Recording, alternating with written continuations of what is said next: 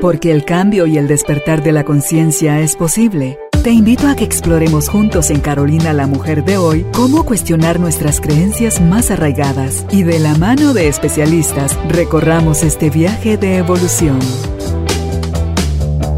Bienvenidos. Hola tribu de almas conscientes, bienvenidos nuevamente al estudio de Carolina la Mujer de hoy, donde tenemos la oportunidad de conversar por primera vez con nuestro invitado, el doctor Omar Morales. Les leo un poquito los estudios que tiene Omar y hoy viene a compartir con nosotros desde toda esa base que tiene de conocimiento el tema el arte de estar sanos. Bueno, Omar es médico y cirujano con una especialidad en cirugía general, tiene un posgrado en gestión y liderazgo organizacional, también tiene su certificación como life coaching ejecutivo, el coaching de business, también la certificación en programación neurolingüística para la salud. Esto me encantó. La certificación en grafología psicológica, un programa en liderazgo, él es líder de transformación, tiene también cursos de reflexología, meditación, hipnosis, también la bioneuroemoción, la biodescodificación y por supuesto el coaching on Así que con todas esas herramientas, él nos acompaña hoy porque vamos a hablar también sobre su libro El arte de estar sanos. Bienvenidos, bienvenidas, empezamos. Omar, bienvenido al estudio, qué gusto que estés con nosotros. Muchísimas gracias Carolina por la invitación. Yo más que encantado de venir a compartir aquí contigo un poquito este tema es eh, algo que uno cree que es cuestión de la suerte, que si la vida, que yo no tuve la oportunidad de estar bien alimentado, que si fui desnutrido en la niñez, que, bueno, más allá de cómo vivimos la niñez y la adolescencia, que sí hacen base, pero que también se pueden modificar. Hoy como adultos tenemos eh, eh, la oportunidad como tu libro bien lo dice en la portada, así se llama tu libro, El arte de estar sano. Si me gusta que abajo al pie dice los tres secretos que descubrí en el quirófano, que cambiarán tu salud y tu vida para siempre. Entonces, cuéntame, ¿qué vivencias tienes tú de, de esto? Porque digo, ¿cómo en el quirófano? ¿Qué sucedió? ¿Qué, ¿A quién estaba operando de que estaba enfermo Cesanos? Eh, ¿Qué es lo que pasó? Cuéntanos, ¿qué descubriste en el quirófano? Yo creo que fue eh, toda una experiencia, no una en específico, sino como muchas acumuladas de, operar personas y darte cuenta que por dentro todos somos iguales. Y, en algún momento pues de, reflexión profunda eh, me empecé a dar cuenta que que, hay como muchas clases y se trata diferente a personas por dónde vienen, por cómo hablan, el estatus económico, en fin, muchas cosas.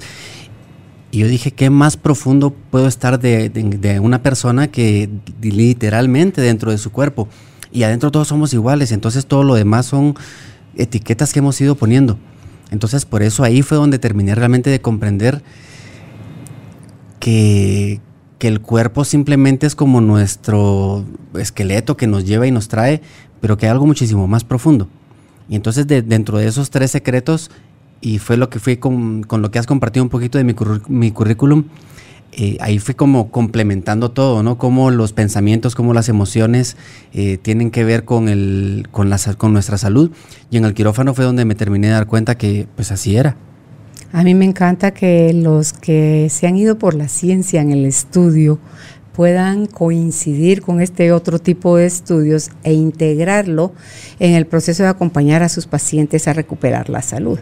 Si es que ya la perdieron o incluso a prevenir. te digo, tú tranquilo, aquí te van a pasar cosas. Entonces, eh, esas cosas son las que queremos hoy compartir y quiero agarrar en orden el libro tuyo para que puedas irnos compartiendo desde ahí lo que dice, eh, dices tú que lo que tu mente revela sobre tus pensamientos y cómo esto influencia la salud de nuestro cuerpo, para que nos hables un poco de eso. Sí, yo creo que es muy fácil que, comprendamos y aceptemos que nuestros pensamientos eh, nos, nos, pueden enfermar. Y es que cuando no aceptamos la realidad como tal, empezamos a generar muchos deberías en nuestra vida. Y con esos deberías creamos dos realidades. La realidad de lo que, real, de lo que eh, efectivamente o digámoslo, objetivamente está sucediendo y la realidad que está en nuestro mundo. Pero como están peleados, en ese espacio ahí es donde surge el estrés. Y ese estrés es el que se generan como muchos químicos en nuestro cuerpo y que lo sostenemos a lo largo del tiempo. Entonces es como que estuviéramos exigiéndole a nuestro cuerpo constantemente que esté rindiendo hacia este estrés y finalmente alguno de los órganos termina eh, como cansándose, porque el estrés está en nuestra vida para, resolver momentos, pero en, un tiempo de, de duración muy corto. Pero si nosotros lo sostenemos con nuestras historias, entonces ahí es donde, donde realmente nuestros pensamientos pueden llegar en algún momento a generar problemas en nuestro cuerpo. ¿Será un mecanismo de defensa de nuestro cerebro el que este forme historias en torno a lo que está pasando o, o es algo que aprendimos por repetición porque nuestros ancestros así lo han venido haciendo? Yo creo que es un poquito de todo, pero en algún momento de, como te mencionaba eh, hace un ratito, en esos momentos de reflexión profunda, empecé a buscar por qué tendemos hacia, hacia las historias negativas. Además. Y además entendí, bueno, además eh, de, hacer esta reflexión y darme cuenta, logré comprender que biológicamente es lo que normalmente deberíamos hacer, o nuestro cerebro nos va a llevar hacia eso, porque a la larga lo que nosotros queremos es sobrevivir, eso es lo único que pretende la biología en nuestro cuerpo. Entonces es mucho más importante buscar en dónde hay peligro alrededor de mí que buscar en dónde hay placer. Entonces, en uno de los cursos que tomé que se llamaba el arte de la persuasión, precisamente nos explicaban que hay dos motivos por los cuales hacemos las cosas. Y uno es eh, acercarte al placer y el otro alejarte del dolor. Pero casi siempre gana el alejarme del dolor. Entonces, prefiero muchas veces em, perder que arriesgarme a ganar. Y cuando hablamos de la salud es exactamente lo mismo. Entonces muchas veces no arriesgo a hacer algo diferente eh, y prefiero quedarme donde estoy. Y entonces eso es, por ejemplo, pacientes que tienen enfermedades crónicas y que no mejoran o que no se logran controlar. De alguna manera entran ya en su estado cómodo y, prefieren quedarse ahí que hacer algún cambio en su vida. Aparte que el cerebro también es, cuando le, le decimos cambio al cerebro, es como que dice no quiero, porque eso requiere energía y yo necesito la energía para sobrevivir. Claro, se pone en modo alerta, ¿verdad? Exactamente. Peligro, peligro, peligro. Sobrevivencia. Yo creo que por eso es que tendemos mucho a la, a la repetición de historias negativas para lograr encontrar dónde está el peligro. Eh, y que sí tiene mucho que ver lo que hemos aprendido culturalmente o en la familia, eh, de también escuchar a nuestros papás o a la gente que nos rodea que todo el tiempo se está quejando. Entonces también aprendemos y creemos, creemos que es una conducta normal. Mm. Sí.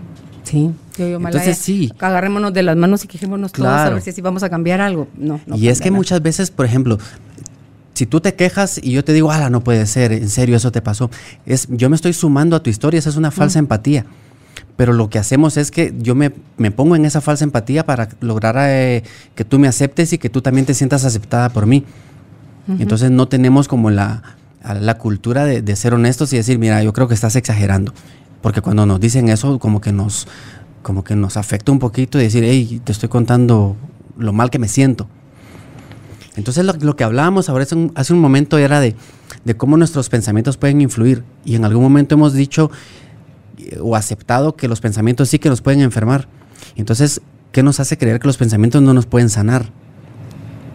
Entonces, a partir. Los dos poderes. Exactamente. Entonces, a partir de ahí es donde, donde empieza mi libro explicando un poquito cómo empezar a transformar nuestros pensamientos para que el camino después de eso, que después del pensamiento viene una emoción, eh, entonces el camino sea totalmente diferente. Y me gusta eh, cómo lo, es muy ameno tu libro, cómo lo describes, el, el hecho de si estamos interesados en cambiar la utilidad que tiene el saber disociarnos para que no tenga la, el impacto de la emoción y poderlo ver como una película, eh, o sea, yo soy observador. ¿Y eso cómo me favorece? Cuéntanos. Mira, de hecho es una, esa es una teoría que se usa mucho en, como en temas más cuánticos a la hora de, observar, em, en donde el observador es alguien que simplemente está haciendo eso, observando sin, sin emitir ningún juicio. Entonces, el ser un observador quiere decir que hacemos psicológicamente un proceso de disociación. Y esto yo pongo el ejemplo cuando trabajamos con pacientes de, en la clínica hacemos el, ejercicio de, eh, hacemos como revivimos la historia por la que está sufriendo una enfermedad la persona. Inmediatamente, literalmente lo que hago es sacarlo de ese lugar, hacemos, nos hacemos unos cuantos pasos para atrás y le digo, lo que acabamos de vivir ahí es una película tú aquí en donde, en donde estás parada ahora, eh, eres alguien que sabe todas las respuestas, eres como una diosa o como un dios. Y aquí tú, tú sabes lo que hay que hacer. Y entonces cuando ya no está metido dentro de la historia es como mucho más fácil decir, esta persona lo que necesita es tal cosa. Es como cuando nos piden... Sí, podemos seguir. Sí, sí, podemos ah, bueno. seguir. Yo te dije, estabas advertido. Bueno, pues sigamos entonces. Em, entonces es como mucho más fácil cuando no estás viviendo el estrés. Es como cuando nos piden... Dale. Nos piden un, un consejo, es tan fácil hablar sobre la vida de los demás porque aparte de todo eso, también quiere decir que es más fácil que yo te diga a ti lo que tienes que hacer. Porque ah, si lo hablara conmigo mismo, yo tendría que hacer el cambio. Entonces mejor te digo, tú cambia y yo no. Y no pasa nada. No pasa, pasa cuando yo cambio. Exactamente. Si, si no haces nada, pues no pasa nada, literalmente. Entonces ese proceso de disociación que estamos hablando nos ayuda mucho para eh, podernos, poder tener una perspectiva distinta. Me recuerdo que cuando empecé a hacer todos los, videos hablando de, este tipo de temas, eh, me recuerdo que yo estaba en, de, viaje en, Londres y me subí a esta ruedita que se llama el London Eye y es que es como el punto más alto de, de Londres. Y ahí cuando estaba arriba y observé hacia abajo me di cuenta que hay tantas cosas que uno no ve cuando está abajo. Yo dije, esto es lo mismo que pasa en nuestra vida. Y ahí mismo grabé un video explicando, esto es la disociación. Cuando yo estaba abajo no me di cuenta de todo esto que ustedes están viendo ahora. O lo que tú dices cuando escribes sobre cuando está viendo un partido de fútbol. Exactamente. Y, ves solo una y le estás gritando a la tele y al árbitro como que te estuvieran oyendo y, porque tú tienes otra perspectiva, estás viendo toda la cancha, estás viendo todos los jugadores, las posibles posiciones para que a lo mejor ahí se hubiera metido gol, si yo se lo di, o sea, agarramos unos rollos, pero se nos va de la mano que el que está metido en el campo, que está sudando bajo la presión del público, mentadas de madre y todo lo que Exactamente y fallar los penales o, tirar y patear alto. Entonces dice uno, eso es parte de poderlo ver desde fuera, para eso sirve la disociación. Exactamente, de hecho, no sé si, si te sonarán las técnicas de cuenta hasta 10, respira, hace unas respiraciones. Ok, eso si lo traemos a la, a la, fisiología es los químicos de una emoción, que, que son las emociones que te alteran en algún momento, esos químicos no durarán en tu cuerpo más de dos minutos. En el libro lo menciono como el tiempo de una emoción, pero ahí no pongo el, el dato específico que después lo encontré, que después lo encontré y mm. era como de un minuto y medio a dos minutos. Y dije, wow, o sea que lo que yo siento con una emoción pura como tal me dura dos minutos. Y después, si llevo días enojado, es porque le estoy dando vuelta a las historias en mi mente. Lo volviste sentimiento. Exactamente, le das una interpretación a esa emoción, lo conviertes en sentimiento y como tal lo postergarás el tiempo que quieras. El tiempo que no se sienta lo suficientemente incómodo para hacer un cambio o al menos cuestionarlo. Sí, está también eh, de lo que tú dices, y es tan cierto, y ahí perdemos tanta energía y tiempo, Omar, con el hubiera. O sea, todas aquellas cosas que no nos han gustado de las decisiones que hemos tomado o de las cosas que la vida nos ha puesto en bandeja para, para nuestro crecimiento y no las hemos aprovechado, nos justificamos en la palabra hubiera. Y ahí no podemos hacer ningún cambio tampoco. Claro.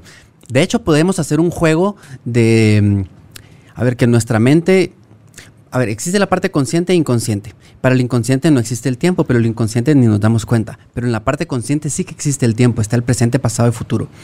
Entonces lo que podemos hacer con eso es que cuando estamos hablando de hubiera, estamos hablando de un pasado. Entonces yo lo que propongo, y creo que lo pongo en el libro ahí, es el, hubiera sí existe y es como hacer el juego de si en este momento yo estoy estresado, en mi mente yo voy a utilizar esa, esa capacidad que tiene para viajar en, en el tiempo, entonces me voy a ir al futuro. Y la pregunta es, ¿cómo me gustaría recordar lo que estoy viviendo ahora? Y eso me va a ayudar a tener decisiones un poquito tal vez más asertivas, porque siempre cuando vemos hacia atrás decimos, ay, hubiera hecho las cosas de otra forma pero es que obviamente no teníamos el nivel de conciencia que tenemos a partir de los errores. No, y porque está la fantasía que si lo hubiéramos hecho de otra forma, ahí sí hubiera funcionado. Exactamente. nada nos garantiza que sí hubiera funcionado, como puede que sí, pueda que no. Exactamente. Entonces, pero si yo la grabación que quiero dejar en mi mente es el escenario ideal, como a mí me hubieran gustado, mis archivos serían más livianitos, no serían no, no, te torturarían, que es lo que normalmente como para eso guardamos tanta información dolorosa y negativa, porque ojalá la usáramos para evaluación, crecimiento, trascendencia y dice uno pues ya no voy ya no voy a tropezar de nuevo con la misma piedra, ¿verdad? Voy a a pasar al, si fuera un jueguito electrónico, pasaríamos al siguiente nivel. Al siguiente mundo. Sí, al siguiente nivel. Sí, definitivamente.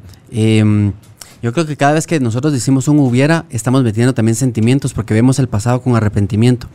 Entonces, si vemos al pasado para ver qué pudimos haber hecho mejor, es, verlo sin arrepentimiento, verlo sin vergüenza, sino ver de una forma muy objetiva y decir, ok, ahora puedo ver que en ese momento pude haber hecho tal cosa. Mm. Pero en ese momento creo que no nos hemos dado cuenta que, que todo el tiempo estamos haciendo lo mejor que podemos. Sí. Con el conocimiento que teníamos en ese momento. Exactamente. Aunque tengamos tres opciones y nos decidamos por una, es porque creímos que era la mejor. Y en algún momento tomamos una decisión y decimos, ah, yo creo que debería ser otra cosa, pero nos vamos por ahí. Quiere decir que no estamos haciendo caso a nuestra intuición también.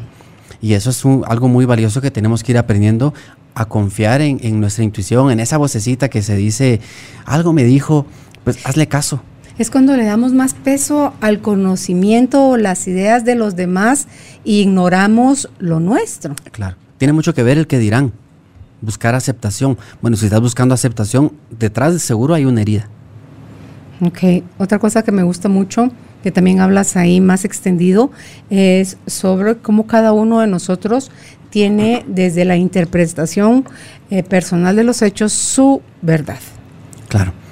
Hace poquito estaba escuchando una conferencia em, y, ahí nos mencionaban una frase que decía, la verdad es la madre de todas las mentiras.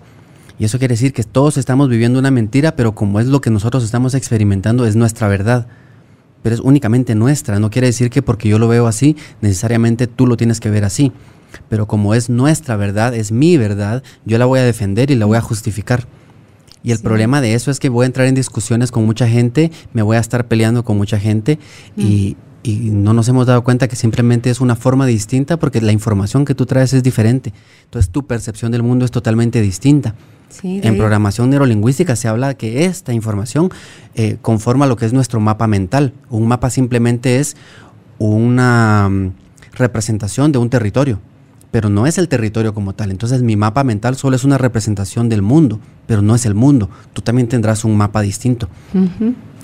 Dirían en la meditación Mahum, es una fotografía que tomaste tú del mundo, que lo llevaste, lo pasaste a tu mundo irreal, que es tu mundo real para ti, y desde ahí estás queriéndote comunicar y relacionar con los demás, pasando por alto que cada uno de nosotros tiene ese mismo, ese mismo concepto me, me, me gustó esa frase de que la verdad es la madre de todas las, de todas las, mentiras. Pues sí. Cada, cada, uno está viviendo su propia mentira. Como, dice cada loco con su tema, eh, pues sí, ese tema es nuestra verdad.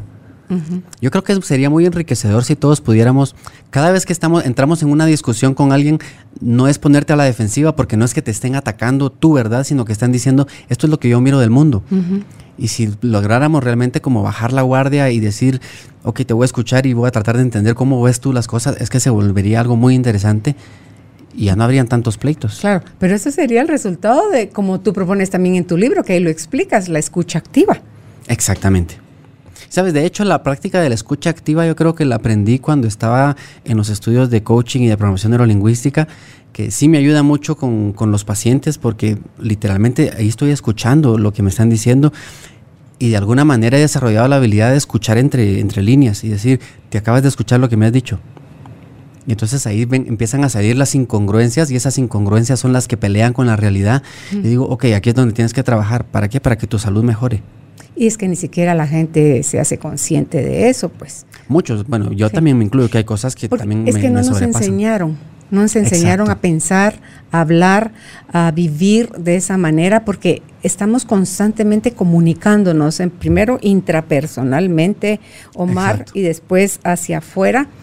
Y de la escucha, cuando yo escuché eso la primera vez de son cuatro pilares, no dos, perdón, de la, de la palabra, lo que nos enseñan nada más es a leerla o a escribirla, pero no a escucharla no, no aprendemos no solo a escucharla y, hablarla correctamente, sino que la vamos soltando conforme, como somos muy reactivos, la vamos soltando desde ahí.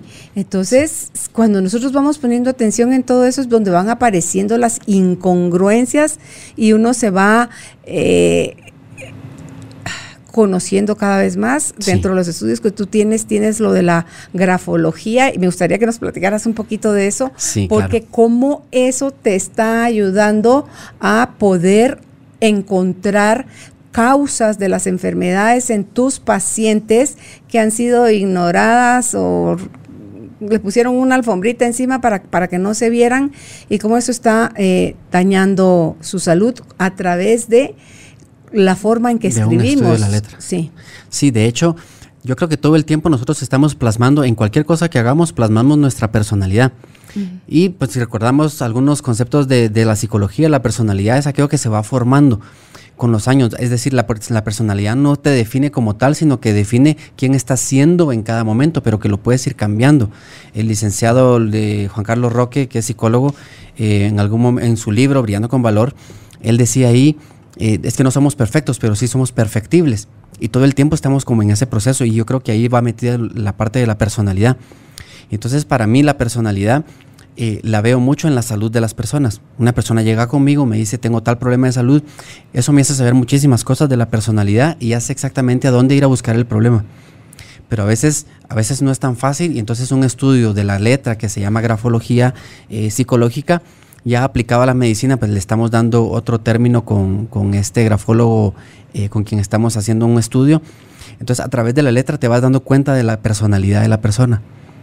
Entonces, por ejemplo, una paciente que llegó conmigo porque, precisamente en este estudio que estamos haciendo, llegó conmigo porque tenía dismenorrea, que son menstruaciones muy dolorosas, que no debe, obviamente va a ser incómodo, pero no debería ser tan doloroso.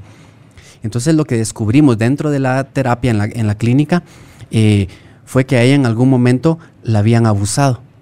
Y cuando hicimos el test grafológico, eh, yo lo envío con este grafólogo en, Barcelona y él me dice, esta persona la abusaron y sabes quién fue. Y entonces yo ni le había dicho, ni le había contado absolutamente nada y él solo con ver el escrito que yo le mandé me dijo, a esta persona le pasó tal cosa. Entonces, lo que me hizo saber a mí simplemente es, obviamente, la letra me está diciendo muchísimas cosas de la gente eh, que nos puede ayudar a sanar. Y eso no es invadir, Omar. Exactamente tú solo puedes darte cuenta, pero me imagino que también tienes que respetar si la persona quiere o no hablar del tema. Claro. Obviamente cuando llegan a mi clínica llegan porque están dispuestas a hacer lo que tienen que hacer. De hecho, en mi clínica las primeras tres preguntas son, eh, ¿sabes que eres el único responsable de lo que te pasa? Hmm. ¿Sabes que eres el único que te puede ayudar? Y el tercero es, ¿estás dispuesta a dar el mil por cien para cambiar tu vida a partir de hoy? Si me responden que no a una de esas, estamos perdiendo el tiempo. Entonces, han habido dos personas que me han dicho que no alguna de las preguntas y no los he tratado, porque entonces solo vamos a platicar y, se vuelve como un chisme. Y creo que no, no es la idea. Entonces, de las personas que realmente quieren cambiar algo en su vida, eh, son las que llegan y te dan como ese permiso. Yo creo que el tema, el título de doctor también me da ese, ese plus de que la gente se permite abrir un poquito más. Entonces, creo que por ahí va también el, tema de, de, todos estos estudios y son prácticamente herramientas que me hacen saber que la salud de las personas detrás también tiene un componente emocional y que si lo sanan, es decir, esta persona tenía dismenorrea, que eh, emocionalmente podría ser un rechazo a su feminidad o un rechazo a la sexualidad, encontramos que había una herida que no había sanado. Entonces ya nos quedamos trabajando con eso. Y en algún momento ella tomaba, incluso me recuerdo que tomaba 18 pastillas al día cuando tenía su periodo. Y después de que empezamos las sesiones, empezó a bajar cada vez más la cantidad de, pastillas. en fin, era, era tremendo. Por dolor tomaba todos esos medicamentos. exactamente. Precisamente, y el dolor, lo, que hace el dolor simplemente es decirte que hay algo que está mal, mm. y no necesariamente es tu útero como tal, sino que también hay algo mal eh, en, tu parte, lo que hablábamos antes de empezar, que no podemos separar el cuerpo de, la parte emocional y espiritual, o sea, está conformado por los tres. Eso que yo creo que se les pasó un poquito por alto en la Facultad de Medicina, el integrar eso, ¿verdad? La parte emocional, la parte nutricional a pesar de que Hipócrates dijo que tu alimento sea tu medicina y tu medicina sea tu alimento, tampoco tienen tan integrado todo eso. Y el otro día estaba haciendo aquí una entrevista y dice, eh, la invitada estaba hablando del cómo fue el acompañamiento del cáncer en su hija y cómo está hoy sana. Y me dice, vas a creer que en la semana que mi hija tenía que ir todos los días, en Estados Unidos, al hospital a su quimioterapia, lo que le pasaban de desayuno era waffles con miel, con un cosito con fruta como de lata y un vasito de jugo. Azúcar, azúcar, azúcar. Claro. Y el azúcar es el alimento que más te dispara el cáncer para arriba. Entonces tú decís, si la está tratando un oncólogo, está en un, hospital donde le están dando su quimioterapia, no puede ser que no haya comunicación con el nutriólogo o nutricionista para decir, mire, a esta paciente cero carbohidratos, cero azúcares, cero productos refinados, cero todo enlatados, enfrascados. ¿Por qué? Porque es, contraproducente. Y a pesar, y tú dices, en Estados Unidos. Sí. O sea, está pues, pasando. Obviamente aquí también sucede. Bueno, entonces tú ves esa desconexión creyendo que, que no va a pasar nada y tú mismo estás fomentando desde la alimentación que eso siga.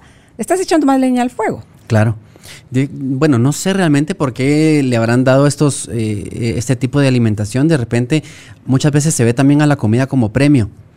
Entonces es como, sabes que tenés cáncer, pero bueno, toma un tu premio y te voy a dar esto que te gusta. Entonces, sin darnos cuenta de realmente del daño que se está eh, mm. generando a través de la comida que se le está proporcionando por el tipo de nutrientes que tiene y aparte lo que se le está haciendo de, decirle te veo con lástima también. O sea, es, mucho más profundo de, de, simplemente estoy comiendo lo que no debería. Es que hay detrás de la intención de darle ese tipo de comida o de darme yo el gustito, pongámoslo entre comillas, de, de comer esas cosas que, sé que me hacen daño, pero igual lo quiero. Sí. Yo tengo un, programa que se llama Sobrepeso Emocional y abordo el sobrepeso desde este punto de vista. ¿Qué hay a partir de los patrones mentales, de las emociones y qué rol juega el alma en, el proceso de la obesidad y, del sobrepeso? Y ahí explico algunos ejercicios sobre cómo empezar a tomar conciencia, porque tu cuerpo a nivel neuronal solo por los estímulos sensoriales, es decir, solo por ver y oler un alimento, tus neuronas ya inmediatamente saben cuánto de ese alimento es lo saludable para ti. Pero como no le hacemos caso, entonces ahí propongo algunos de los ejercicios para eh, empezar a fortalecer esa intuición o ese mensaje que tu cuerpo te da. Tú sabes que en estos ejercicios que puedes hacer donde le, donde le presentas a la gente dos frasquitos transparentes con un líquido transparente como el agua y la gente no sabe qué hay ahí. El que está haciendo el experimento sí. En uno hay agua y en el otro hay un licor blanco. La gente no lo sabe. Entonces lo vamos a medir en, prueba energética. Con el agua la fuerza se mantiene y con el licor, porque solo agarras el, frasquito de licor, te lo pones aquí en el pecho, haces la prueba muscular y la mano te la Como pruebas de kinesiología. Sí, va para abajo.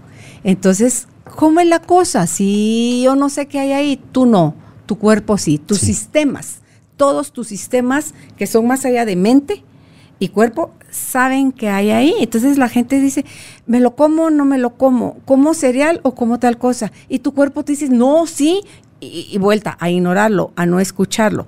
Pones un sobrecito con rapadura o panela y en el otro pones tres sobrecitos, un celeste, un amarillo y un rosado de azúcar dietética, que son tres marcas diferentes, y haces la misma prueba eh, y con la rapadura te mantienes y con lo otro se te baja.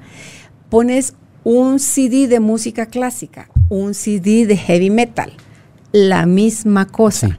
Y así pones diferentes pruebas para que la gente vea cómo nuestros sistemas saben de eso, Omar, y lo elegimos ignorar.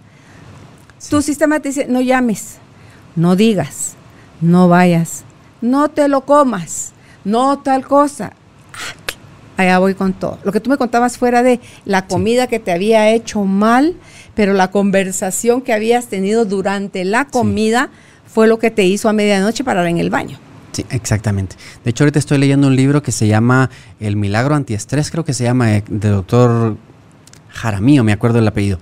Eh, y ahí menciona precisamente cómo las frecuencias energéticas de, todo, porque todo es, se mete un poquito a hablar de la cuántica de una forma muy práctica. Y, entonces nos dice que todos estamos constantemente generando ondas y esas ondas generan una frecuencia. Mm.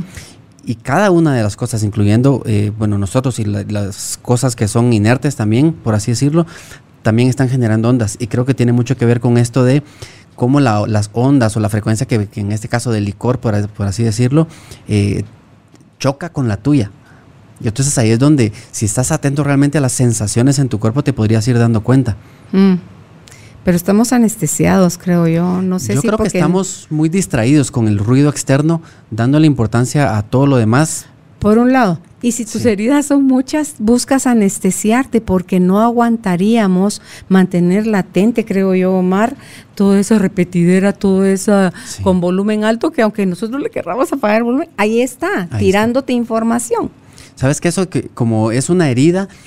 A ver, cuando, cuando cualquier eh, paciente tiene una lo acabamos de operar y tiene una herida, se cuidan esa herida como que fuera, pues bueno, algo como muy preciado, ¿no? Se lo, se lo cuidan muchísimo.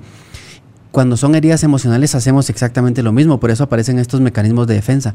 Pero lo que no estamos dando cuenta es que estamos perpetuando, al no dejarla sanar, estamos perpetuando esa herida. Es como que yo haga una cirugía de apéndice y, cuando ya está cerrando, entonces eh, meto el, dedito o una pinza para volverla a abrir. Entonces, aparte de justo lo que hiciste ahora, como que, doloroso, emocionalmente también es doloroso. Y entonces así, yo creo que ningún cirujano haría nada así, a menos que hubiera una complicación y hay que ir a, examinar qué está pasando debajo. quedó una gasa. De lo contrario, bueno, ¿qué puede pasar? sí. Em, pero creo que lo importante es que, no estemos metiendo el dedo en la llaga, que permitamos que se sane la herida y eso lo vamos a hacer a través de realmente verla de frente y, tenerle los cuidados como tendríamos con una herida en, de una cirugía, por ejemplo. En estos procesos de cambio tú hablas también en tu libro El arte de estar sanos, la importancia de la aceptación y en qué vamos a invertir el tiempo, el dinero, los pensamientos, la atención, la intención, las emociones. Sí, me recuerdo mucho que eso surgió por, por una plática que yo tuve hace, habrá sido como en el 2010, 2011 más o menos con, esta persona, yo le decía, date cuenta porque conocimos a unos amigos que se metieron a uno de estos challenges de, gimnasios y ganaron el primer lugar.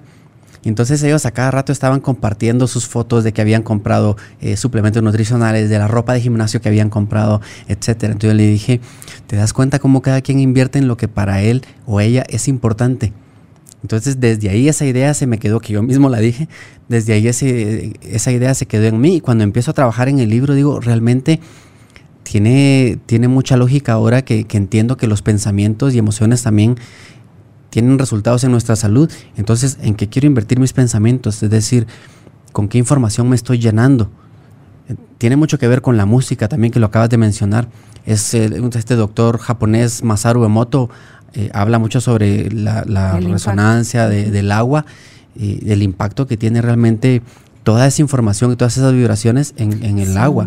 imagínate, si somos cuántos, 75, 80%. 60% al menos de agua. Ok, imagínate, ahí te estás, dice que te dice, te dice que te dice y todas tus células, todo tú vibrando al sonido de la, de la palabrota.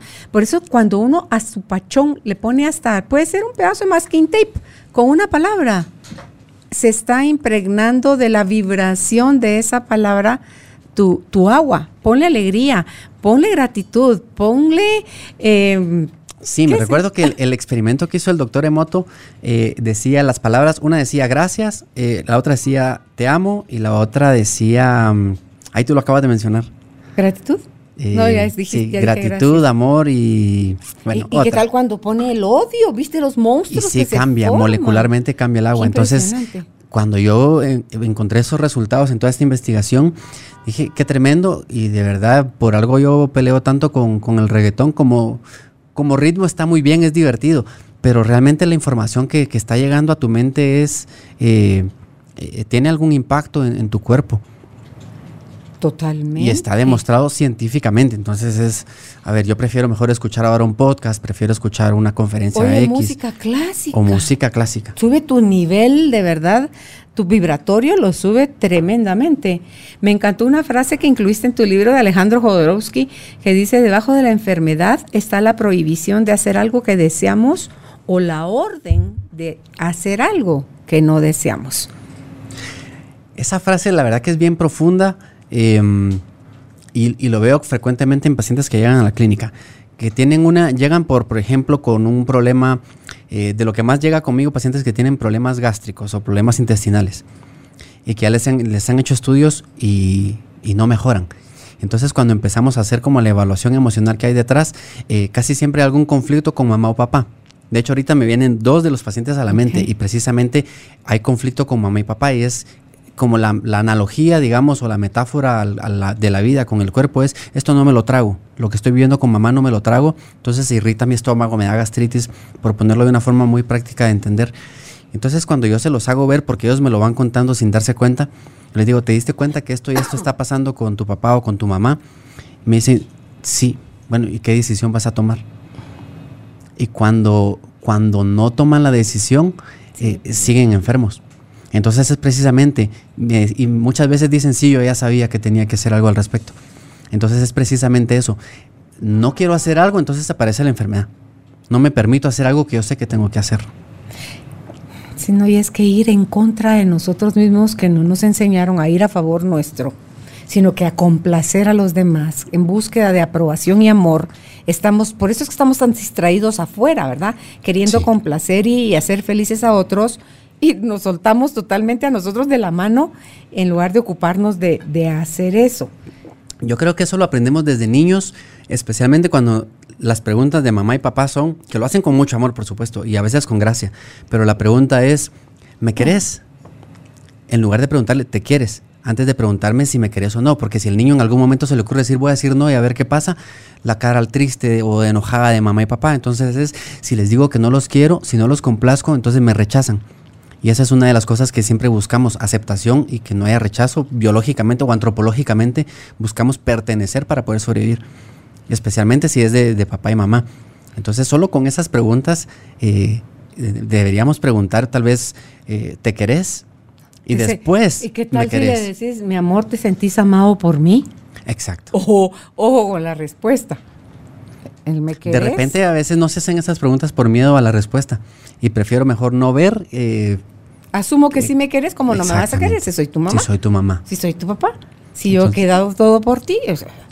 de hecho, este Yokoi Kenji en alguna de sus conferencias o los videos que sube en YouTube eh, dice, dentro de las, de las historias que cuenta de su vida, es, a ver, como papá, em, era la esposa, fue la que le dijo a un hijo, usted su deber es respetarme a mí. Yo como mamá lo voy a amar. Usted no me ame si no quiere, porque el hijo le respondió, ya no te quiero. Mm. Pues no me quiera, pero me respeta y me hace caso porque soy su mamá. Entonces digo, bueno, tiene bastante sentido. Mm. Pero también está como la idea de, eh, de, la frase de honrar padre y madre, que también se tergiversa mucho en cuanto a tengo que hacer exactamente todo lo que diga mamá y papá. Y es wow. Exactamente. Y creo que ahí cuando empezamos a hacer eso o actuar desde ese punto de vista de esa frase, eh, es como nos estamos anulando como personas, porque vivimos la vida que mis papás o que la persona que, a quien queremos agradar, eh, vivimos la vida que ellos quieren.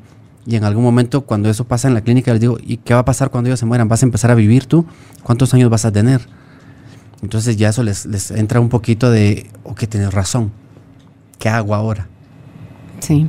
En el poder creativo que nace de la intuición, tú hablas sobre el ponlo al revés, que yo puedo dar fe que funciona porque lo acabo de Me encantaría que nos contaras esa, tu, esa tu historia, sí. Es que, digo yo, Jesús, Señor, es que a mí de algo que me encanta aprender es ponerlo en práctica. Entonces, yo iba, le digo a mi, a mi amiga el fin de semana que estuve en la costa, tengo que leer para la otra semana tengo que tener leído el libro, te puedo leer en voz alta en lo que nos vamos a Coatepec, que me dijo, sí, dale. Entonces iba yo leyendo y paso por esto del ponlo al revés. Me encanta, me encanta el concepto, sigo leyendo.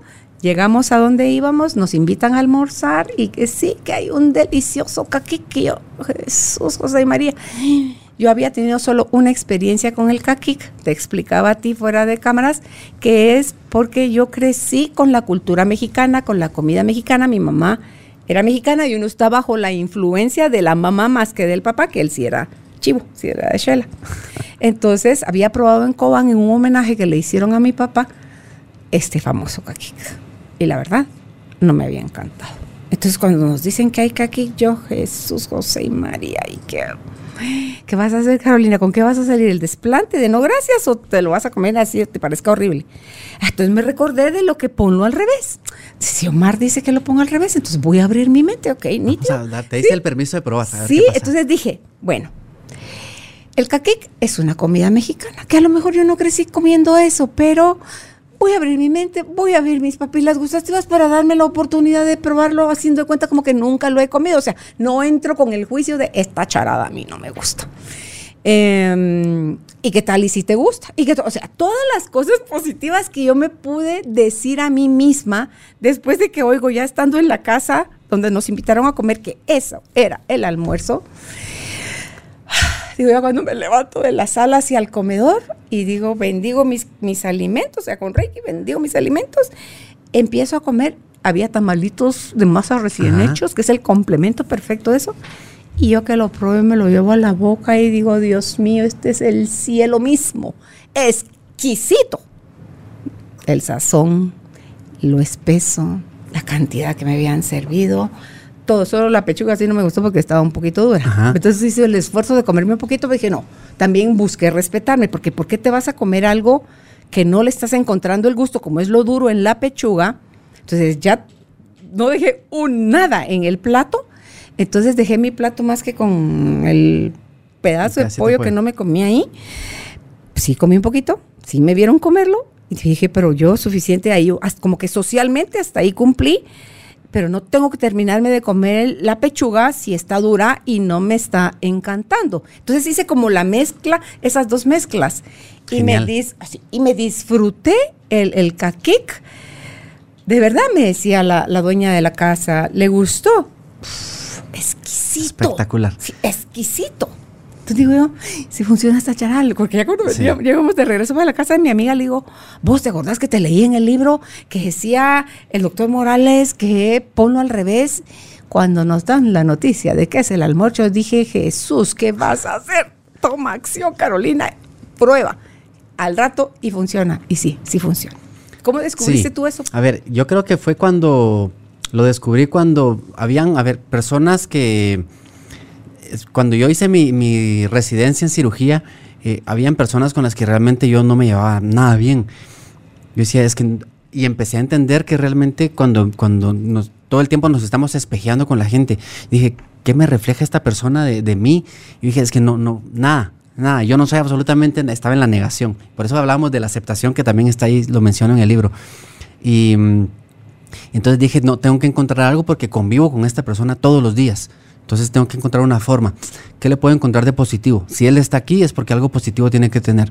Entonces decía, bueno, pues es, inteligente, eh, comprende muy bien la anatomía, eh, le va bien con sus pacientes, aunque pues quirúrgicamente, porque como persona era como muy, muy tosco, ¿no?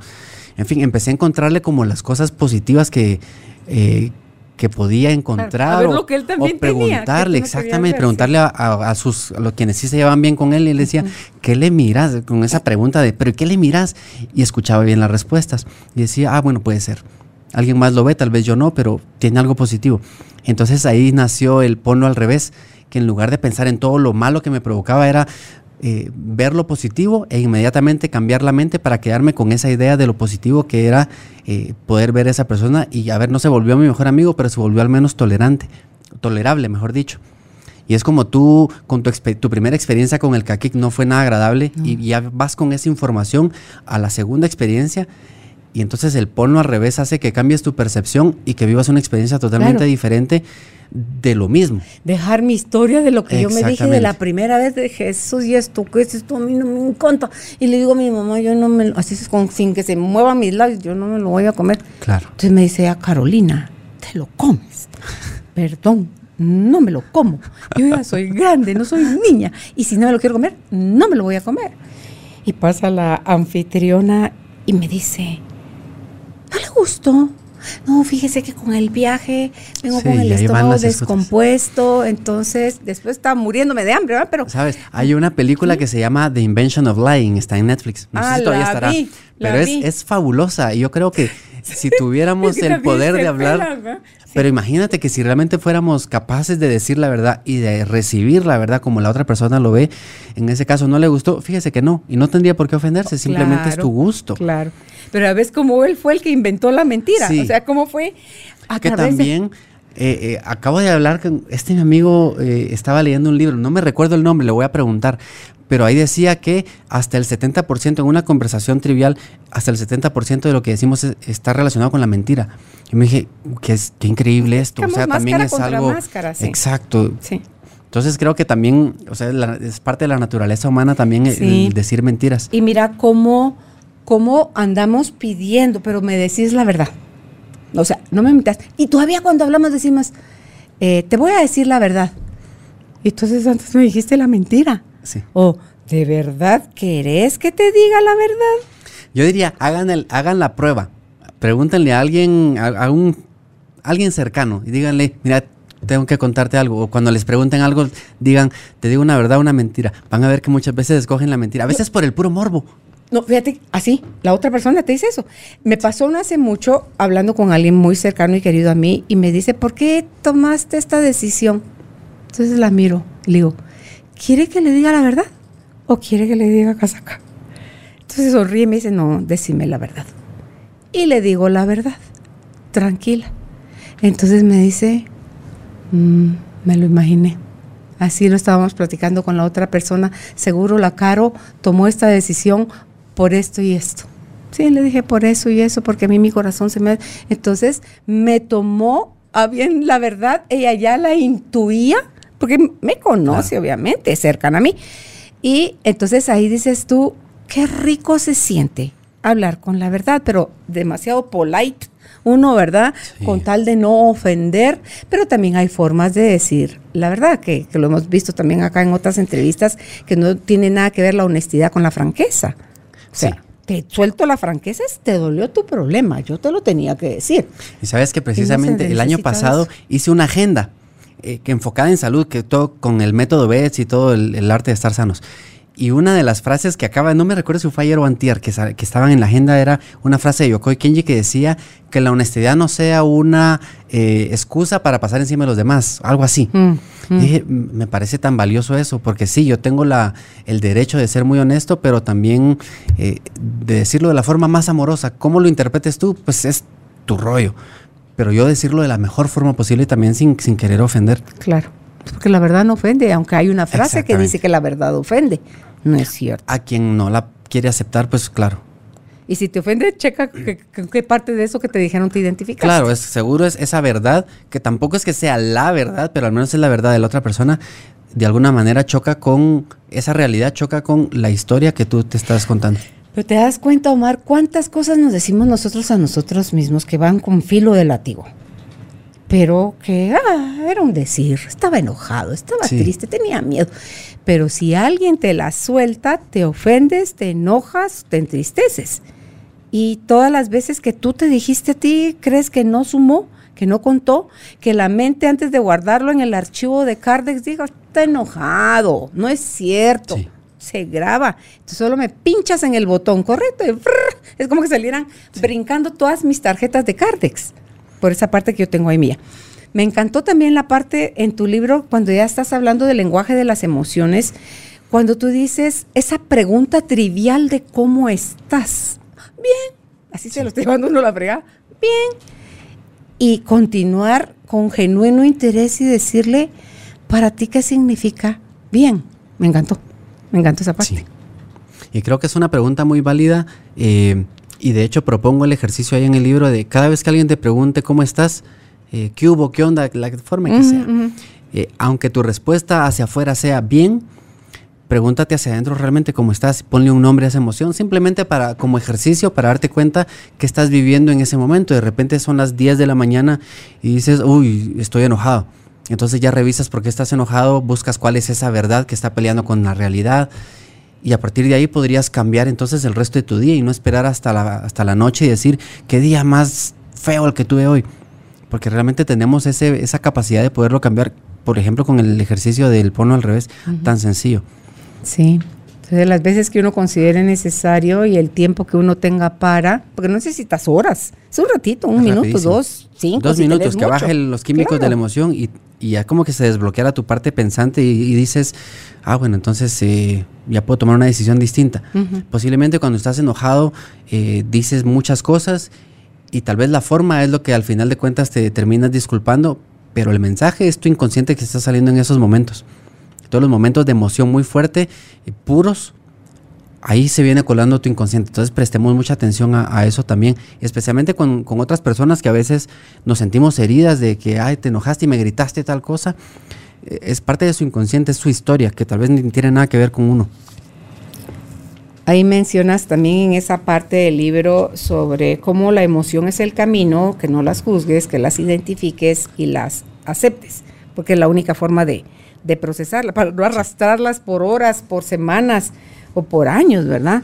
Entonces ya en, en la página 4950 tú ya hablas sobre la honestidad emocional pero nos vamos a pasar de una vez a las 55 porque esto me gustó mucho, la parte que tú pones aquí de cada una de las emociones, Omar, donde dices la tristeza que enferma y esa también la tristeza que sana. Platícanos de eso. Mira, me recuerdo que estaba, eh, fui a trabajar fuera de Guatemala a una isla que se llama Santa Elena, em, que pertenece al Reino Unido. Entonces, para quienes les gusta la historia y la geografía, saben dónde está, y quienes no, pues les explico muy fácil. Se imaginan de su lado derecho a Sudáfrica, del lado izquierdo Brasil, lo que está en medio es el, el Océano Atlántico Azul. Justo en medio hay una piedra, esa piedra es la isla Santa Elena. Es el segundo lugar más remoto en el mundo y ahí estuve trabajando yo como cirujano. Entonces ahí fue donde realmente descubrí muchísimas cosas de mí, tanto la parte de, mi sombra, por así decirlo, como de mi luz. O sea, viví cosas impresionantes. Y justo que te mencionaba que mi libro ya iba enfocado en la parte de patrones mentales y estados emocionales, que es lo que estás diciendo ahora, pero faltaba también la parte espiritual. Esa es al final que está. Y esa es, la última parte. Y estaba yo a una semana de hacer la presentación de mi libro allá en Reino Unido cuando la persona con quien lo estaba trabajando me dice, ¿qué dice tu corazón? Porque él es mucho de escribes de tu corazón. Y yo le digo, honestamente no me gusta mi libro. Típico de él, cantando, y yo estresadísimo. Y me dice, bueno, pues escribe otra vez el libro. Y solo pues me dijo, eh, imagina cómo va a llegar la gente a tu libro y cómo va a salir de él. Esa frase fue lo que cambió totalmente el libro y ya tiene como no sé cómo vas a llegar al libro, pero sí sé cómo vas a salir. Pero lo que viví ese fin de semana. en el libro. Sí. Mm. Y lo que, lo que viví ese fin de semana, viví todas las emociones posibles, pero tremendo. Entonces me recuerdo muy bien que, que eh, yo estaba llorando, me pasó algo que yo estaba tan triste y estaba llorando, tenía como 3, 4 años de, de no haber podido llorar.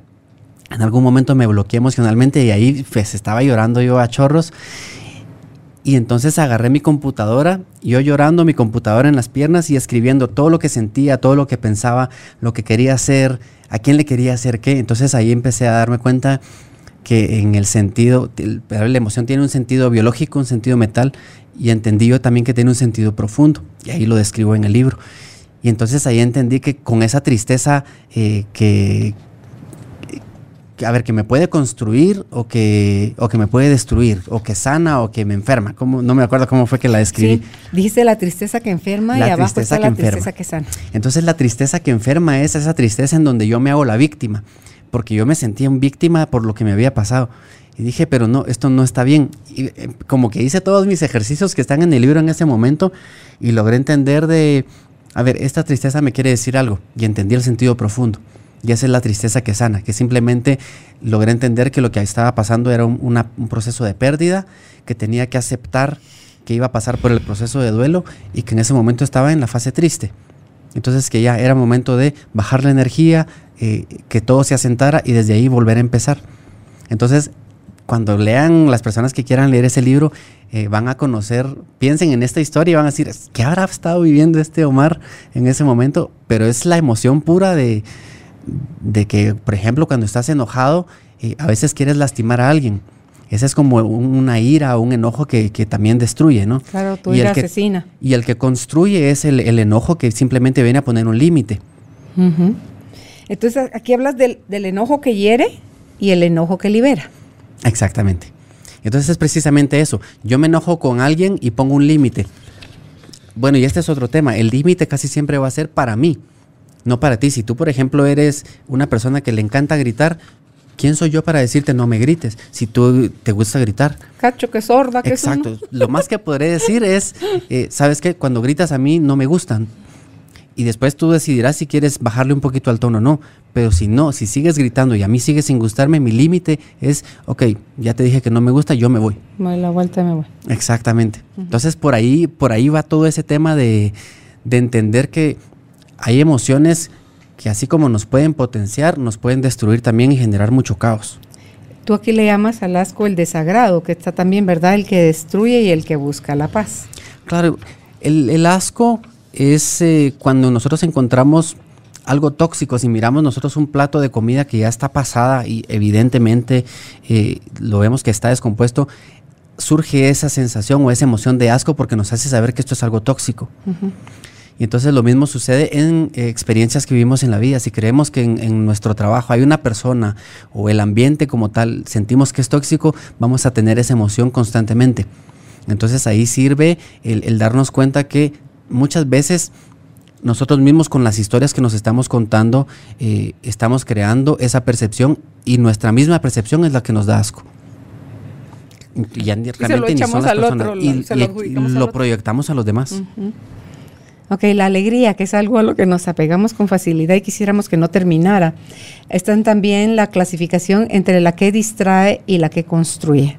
Mira, yo creo que ahí tiene mucho que ver los estados de euforia que es cuando estás tan feliz, pongámoslo entre comillas, o dejémoslo con la palabra feliz, que, estar feliz muchas veces lo relacionamos con experiencias de estoy en una fiesta y estoy viviendo, no sé, esos momentos como de éxtasis.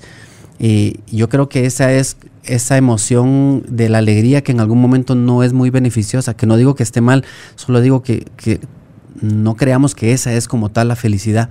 Y en cambio la otra, la alegría que, nos permite construir específicamente porque la alegría representa un estado de bienestar y es un estado de bienestar completo y démonos cuenta que cuando nosotros realmente estamos felices necesitamos crear, necesitamos compartir. Entonces por eso tienen como una relación muy cercana con la creatividad. Cuando estamos en cualquiera de las otras emociones que no, se, no es que sean negativas, pero nos, nos llevan a protegernos de algo, eh, cuando te estás protegiendo no quieres crear nada, pero cuando estás contento sí. O sea, desde la parte positiva de la emoción, que todas tienen su parte positiva, alguien, un pintor puede crear una obra maestra. Un músico, escribir las notas de, alguna también que se va a convertir en algo magistral. Claro. Eh, porque puedes ser creativo desde el dolor, o sea, desde el sufrimiento, como desde el, así estás hasta arriba. Eh, estás expandido, ¿verdad? Pero yo creo que eso tiene mucho que ver también con, el sentido mental de la emoción y, dejar de juzgarla como estoy triste. Ah, estar triste es negativo porque no me siento bien. Entonces quitarle el juicio, hacer esa, la disociación que hemos platicado y simplemente darnos cuenta que estamos atravesando un proceso de pérdida. Y eh, como tal enfrentarlo y, seguir adelante. Claro. Eh, que ahí lo mencionas también, lo de si es miedo, eh, estamos percibiendo peligro. Si es tristeza, es pérdida. Y si es eh, el otro, ¿cuál es? El enojo es porque está amenaza, amenaza, de que transgredieron. Nos estamos De hecho, por eso sirve muchísimo eh, el darnos cuenta, hacer el ejercicio de cómo estás y ponerle una emoción. Porque si en algún momento yo siento, identifico que la emoción que estoy sintiendo a las 10 de la mañana es enojo, entonces la pregunta es, quién creo que me está atacando. Entonces ahí inmediatamente, exactamente, ahí inmediatamente encuentras cuál es la historia o si es real y entonces te ocupas de eso para seguir con tu día. Y ya por último tienes aquí que el temor, está el temor que paraliza y el que despierta. Sí, eh, yo creo que aquí la diferencia es el temor cuando realmente hay una amenaza real y cuando nos lo estamos inventando y la mayoría de veces nos lo estamos inventando con creencias que hay detrás de no soy capaz, no puedo, no me quieren, no merezco. Entonces también, también nos sirve muchísimo identificar para decir, eh, hay un libro que se llama Amar lo que es de Byron Katie y que nos enseña a cuestionar precisamente esos pensamientos. Sí, ese es genial. Tú también aquí tienes la propuesta sobre el miedo, cómo vencerlo. A ver. Acá está, mira, en la página 69. A ver, ya, a veces ni me acuerdo que quiero ver el primer parrafito. te, paso el chivo. Pásame el chivo. Eh, sí. Porque después de eso viene lo de que con sabor a domingo. Ah, ok, ya vi. Ya te ya, Inmediatamente vi una, una, una, flecha, una flecha, no, una, una frase. Si tuvieras eh, ahora tu libro como me lo dice, lo tengo todo, todo marcado. Pero bueno. Em, ahí menciono una de las frases de, de, Julio Bebione, que es la regla del 2x2. Mm. Em, y la regla del 2x2 de él es cada dos horas te, tienes dos minutos para hacer precisamente el, proceso de, me detengo, eh, respiro, me observo y vuelvo a elegir. Y entonces el miedo, ¿cómo vencerlo cuando te das cuenta que son historias? ¿Y cómo te vas a dar cuenta que son historias cuando empiezas a hacer esto? Y eso es a lo que él le llama también un GPS interno. Ese GPS es precisamente cuando nos damos ese tiempo para darnos cuenta de cómo nos estamos sintiendo y qué es lo que realmente, hacia dónde vamos. Entonces, si, si me doy cuenta que me estoy creando una historia, y, la, encuentro como tal, que es una historia, pues entonces ya es mucho más fácil soltarla y empezar a fluir es como cuando vas con el, con el famoso Waze y te pasas de donde tenías que cruzar, en algún momento te dice... Pasando al ingreso. Sí, y de repente te dice, bueno, recalculando y, te reorienta hacia, hacia el camino hacia donde vas. Y entonces es el hacer este ejercicio del 2x2 que propone también Bebione, eh, nos permite usarlo como un GPS y decir hacia dónde voy en mi vida. Y ahí nos damos cuenta que hay cosas que, que realmente no se sienten muy bien adentro y, y entonces que habrá que aprender a escucharlo, pero hablo de, realmente a nivel como muy espiritual, porque también a veces hay cosas de, ay, no quiero ir al gimnasio. O sea, no. también te gana la pereza, te está diciendo quédate en la cama. Sí, date cuenta que hay cosas que tal vez no vas a querer hacer, pero las tienes que hacer si realmente quieres hacer un cambio en tu vida. Y aquí tú dices en esta parte de cómo vencer el miedo es que una teoría es que lo que nos provoca miedo es el no querer fracasar. Sí, y a veces es, no es tanto el, que no quiero fracasar, sino que también nos da miedo que si, y si tenemos éxito, eh, ¿cómo va a cambiar mi vida? Es decir, que yo ahorita dijera, a mí me da, eh, mi, mi, meta es que en algún momento crear un movimiento de, diferente de salud en Guatemala y que eso en algún momento pudiera ser un éxito y ese éxito me llevara a, tener conferencias aquí, afuera del país, a viajar, eso representaría para mí que tendría que estar dejando mucho a la familia, por ejemplo, que tendría que renunciar a los trabajos en donde estoy, en fin. Tienes que intercambiar unos beneficios por otros. Exactamente, y creo que también eso podría generar en algún momento miedo. Sí. En, en, la parte que titulaste como con sabor a domingo y el hábito que tenemos de adelantarnos a querer ver, vivir o eh, ponerle el resultado final al, al futuro, cómo este genera ansiedad y cómo se activa el sistema nervioso simpático y la secreción de cortisol, el daño que eso hace. Sabes que esta, esta, ese capítulo nació a raíz de... Eh, bueno, de charlas obviamente, siempre con eh, convivencias con personas, y esta persona en específico me dijo, a mí los domingos me deprimen. Y me decía, y, después lo comprobé con muchísimas personas que también los deprime el domingo, especialmente después de mediodía. Y entonces empecé como a indagar un poquito qué es lo que pasaba detrás y es simplemente que como se acaba el tiempo no de fiesta sino de descanso, y ya toca otra vez el lunes ir a trabajar, entonces es como, ahí es donde, donde viene como la depresión. Entonces es como un buen momento de cuestionarnos por qué realmente me pesan tanto los lunes. Este Diego Dreyfus dice, imagínate si tú odias los lunes, odias un céntimo de tu vida. Entonces realmente viviste vas a vivir 70 años, vas a odiar 10 años de tu vida. Creo que eso realmente te hace reconsiderar a, darle un nuevo significado a los lunes. Entonces decir, realmente me gusta mi trabajo y empezarte a cuestionar por qué realmente odio los lunes. Y a veces tiene que ver con, con que el fin de semana realmente me permito hacer actividades que, que yo quiero y que la semana no. No puedo por el trabajo, por lo que sea. Entonces hay que darse más dosis de eso entre semana. había un doctor brasileño, yo escuché esta historia de este doctor brasileño que era cardiólogo, eh, bueno, o es, no sé si estará vivo, y, tuvo un infarto, casi se muere. Y entonces él era de los que estaba todo el tiempo en hospitales y en la clínica y todo el tiempo metido en su carrera. Después de ese infarto, como que son como esos momentos que te hacen cambiar realmente y y él a partir de entonces dijo, lo que tengo que hacer es empezar a disfrutar mi vida. Ya era un señor grande. Y, Y a partir de entonces, cuando se empieza a recuperar la forma de llenar su agenda y a partir de que yo escuché la historia la empiezo a hacer igual, es que el domingo tengo una hora que le llamo hora de oro en donde programo todo lo que voy a hacer en la semana. Entonces digo, este día quiero ir al gimnasio, este día quiero ir a ver una película, este día voy a ir a comer con tal persona.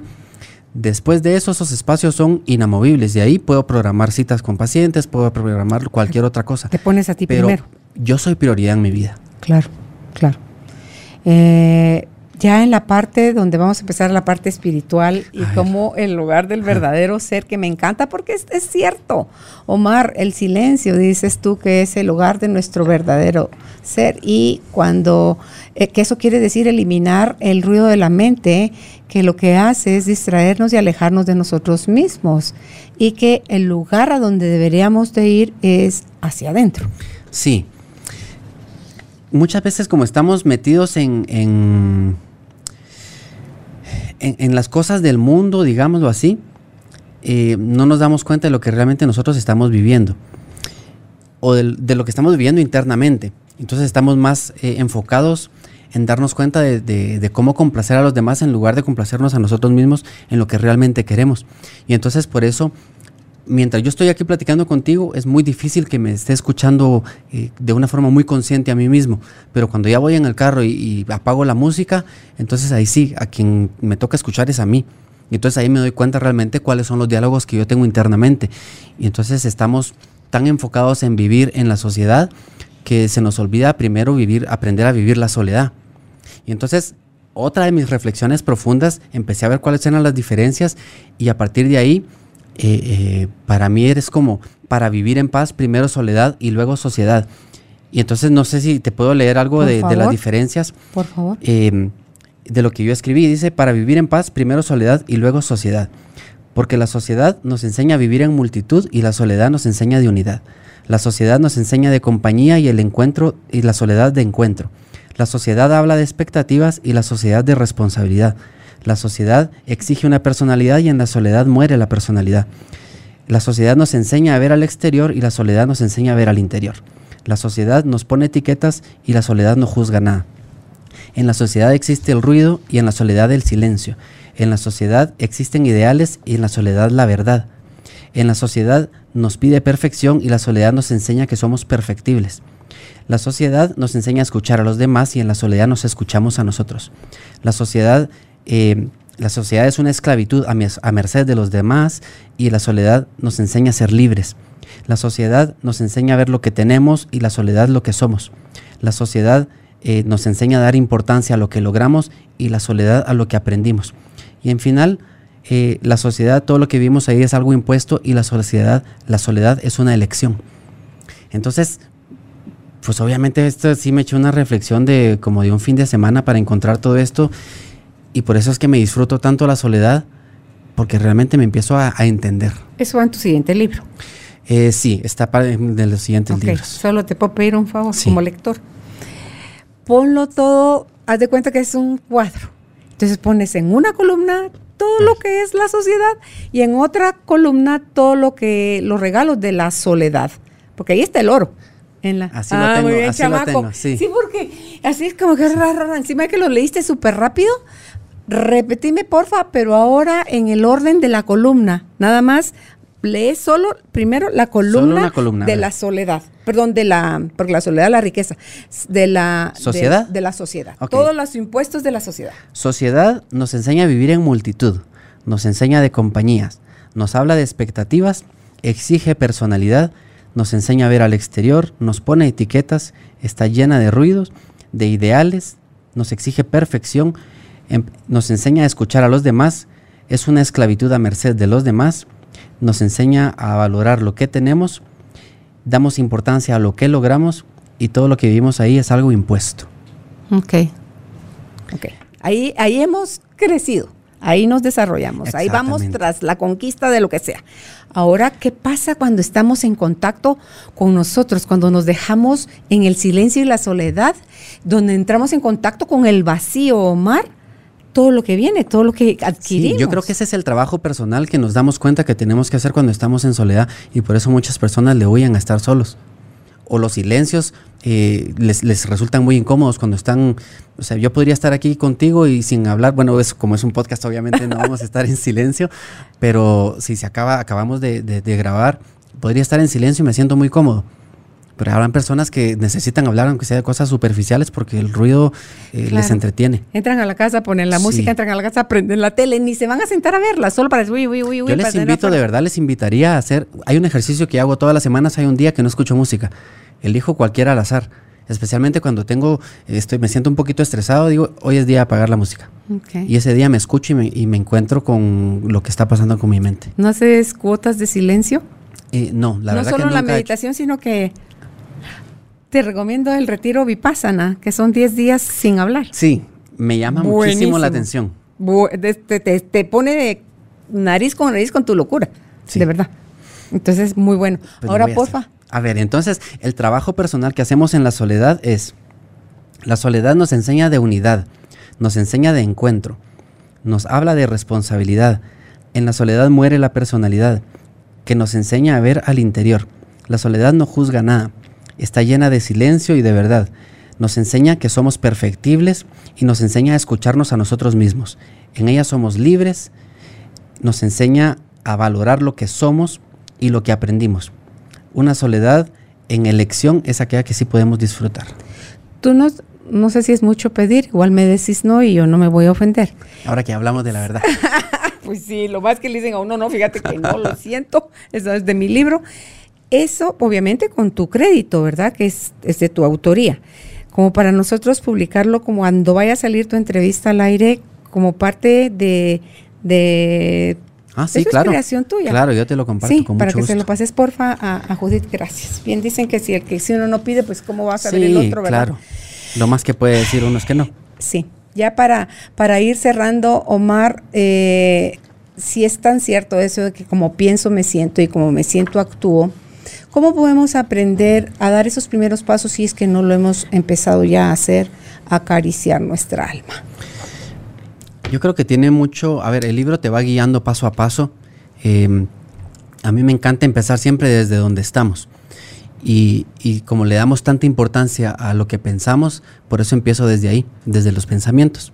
Y a poco a poco vamos en el camino hacia, hacia la profundización de realmente nuestro ser íntimo, qué es lo que realmente espera de nosotros o que hacia dónde nos está guiando. ¿Cómo poder alimentar? Yo creo que lo que acabamos de compartir ahorita es, creo que es clave, aprender a, vivir en, silencio y para primero ocuparme de mí, ser responsable de mí y a partir de ahí eh, convivir con los demás. Sí.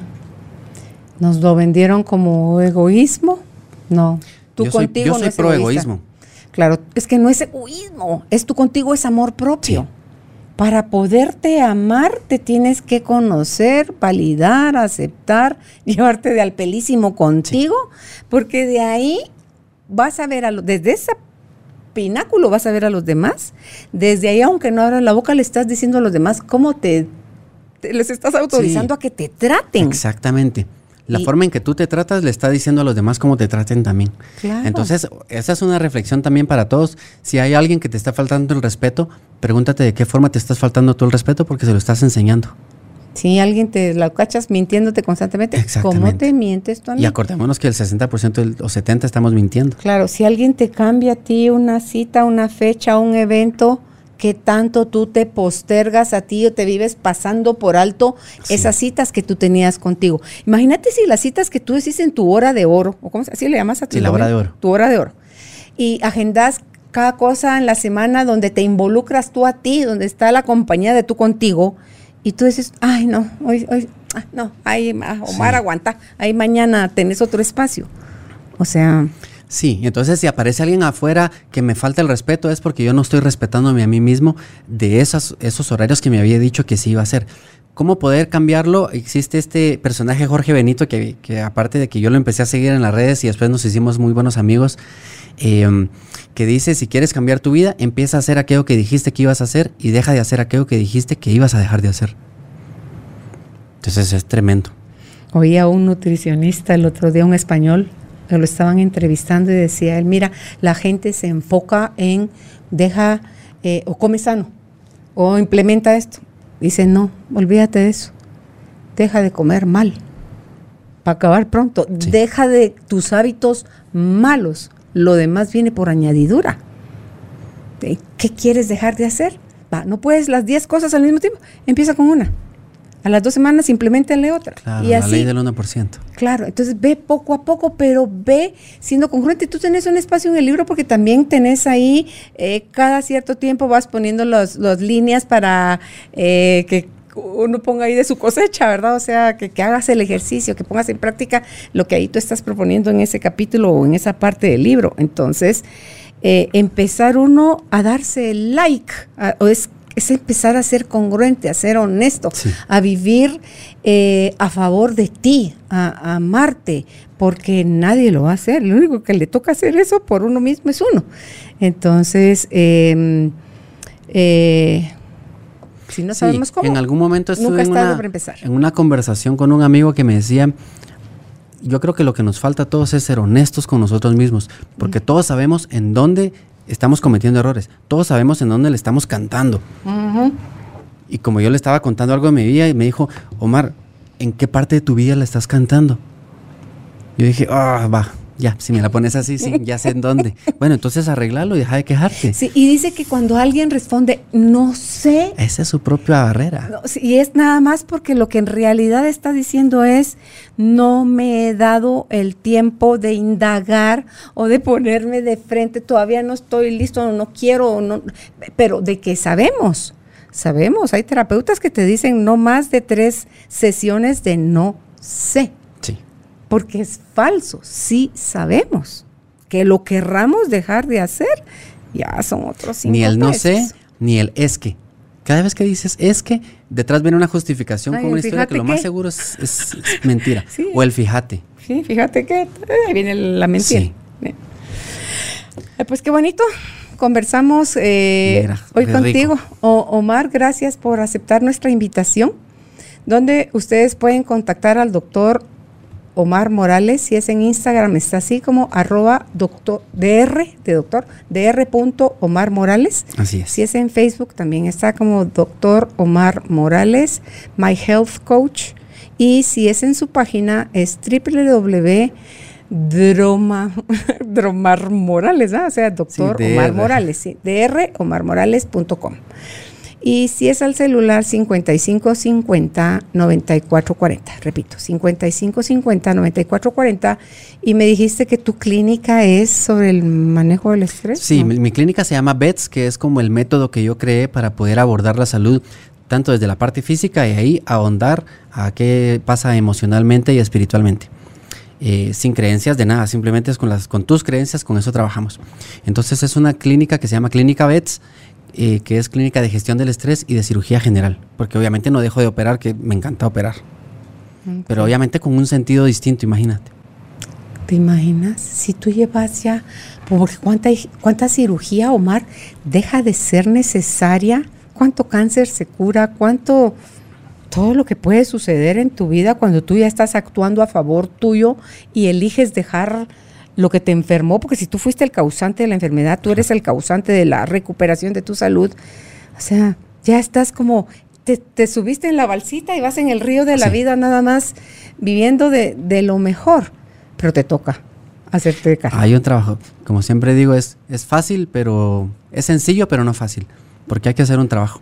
Y ahí es donde está, lo, lo único que te aleja de, de realmente tener el cambio es tomar una decisión hoy. Y yo más que, que no sea fácil, creo que es incómodo.